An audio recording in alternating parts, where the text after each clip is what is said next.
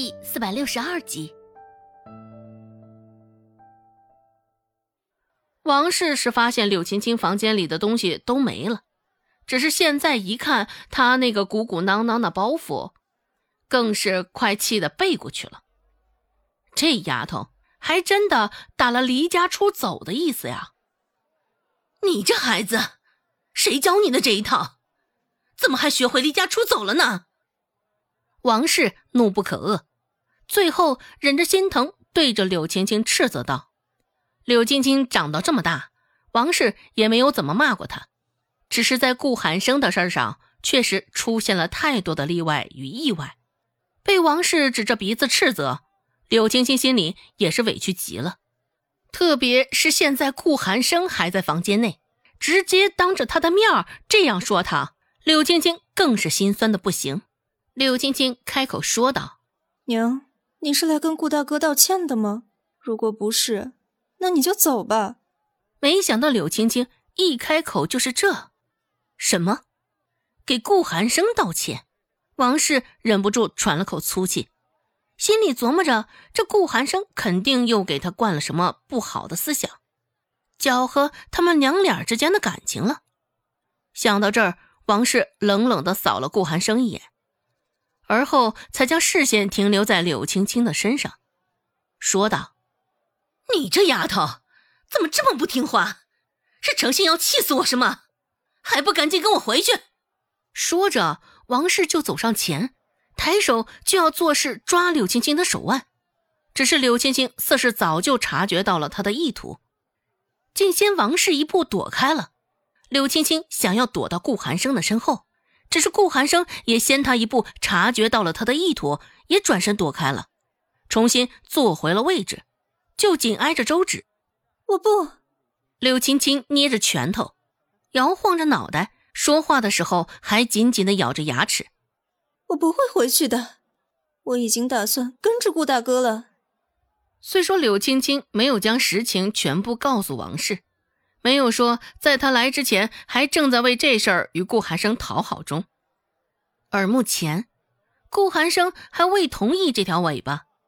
只是王氏并不知道这其中的实情，对于他这个女儿的魅力，他也是相当有信心的。若柳青青打定主意要跟着顾寒生，讲真的，王氏还真的不相信顾寒生会拒绝这一美事儿。现在王氏站着。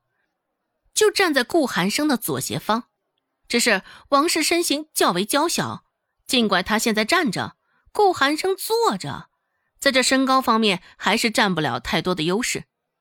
王氏扭过脑袋看向顾寒生，甚为不屑的开口说道：“顾寒生，你忘记当初答应我的话了吗？拿了钱不办事是吗？”不知怎么的，一旁的温志安与周芷听到他说了这话后。两个人的脸上也都浮起了几分尴尬之色，毕竟当初他们两个也收了王氏的银两，前前后后加起来，顾寒生可谓是从王氏手中拿了二百两银子，在这阳都镇上，二十两银子就是一笔价值不菲的财富了，更别说二百两银子。听到王夫人这样的指责与嘲讽。顾寒生脸上的表情却是相当的淡然。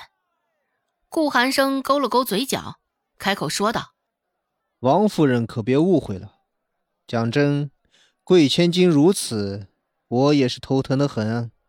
本就是妖孽的长相，现在配上他这副淡然的表情，更是显得妖孽极了。若没有柳青青的事情，王氏也会多欣赏几眼。”只不过现在牵扯到了柳青青的大事儿，王氏也没有那番心思了。王氏依旧保持着先前的姿势，扭着头，只是身体却未转动，看上去拧巴极了。王氏问道：“你什么意思？”啊？”顾寒生也还是那副云淡风轻的模样。若王夫人能够带令千金回去，那之前王夫人对顾某所做的一切。顾某都可以不再做过多追究。王氏，这一时之间，王氏也不敢断定顾寒生这话是真是假。眯着眼睛还不住的往顾寒生身上扫荡着，看上去坦坦荡荡的，并不像是撒谎隐瞒的样子。一时之间，王氏也不知道应该感到欣喜，还是应该感到难过，百感交集，内心的感触复杂极了。独自垂着脑袋，王氏站在原地捋了捋思绪后，这才放过了顾寒生。抬脚就往窗边柳青青的方向走，这次王氏也没有给他躲开逃离的机会，直接一手捞，稳稳的抓住了他的手腕。我不，我不会回去的。柳青青的小脸儿现在都皱成了一团，左右摆动着身子，想要摆脱王氏的桎梏。只是这次王氏也是卯足了劲儿，下手的力道一点也不小。挣扎了良久，柳青青都未能睁开半分。王氏两条柳叶眉都蹙成了波浪，也抻直了嗓子斥责道：“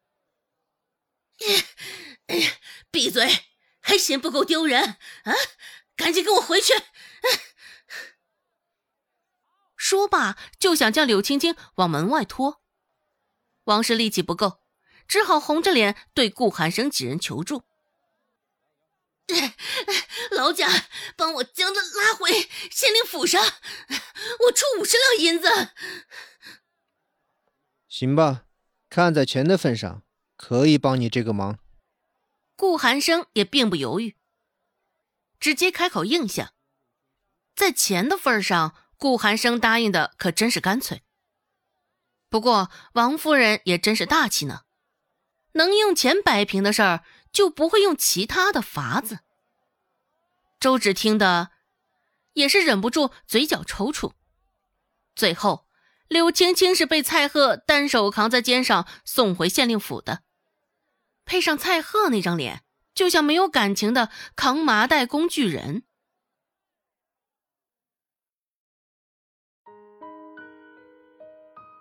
本集播讲完毕，感谢您的收听。感兴趣。别忘了加个关注，我在下集等你哦。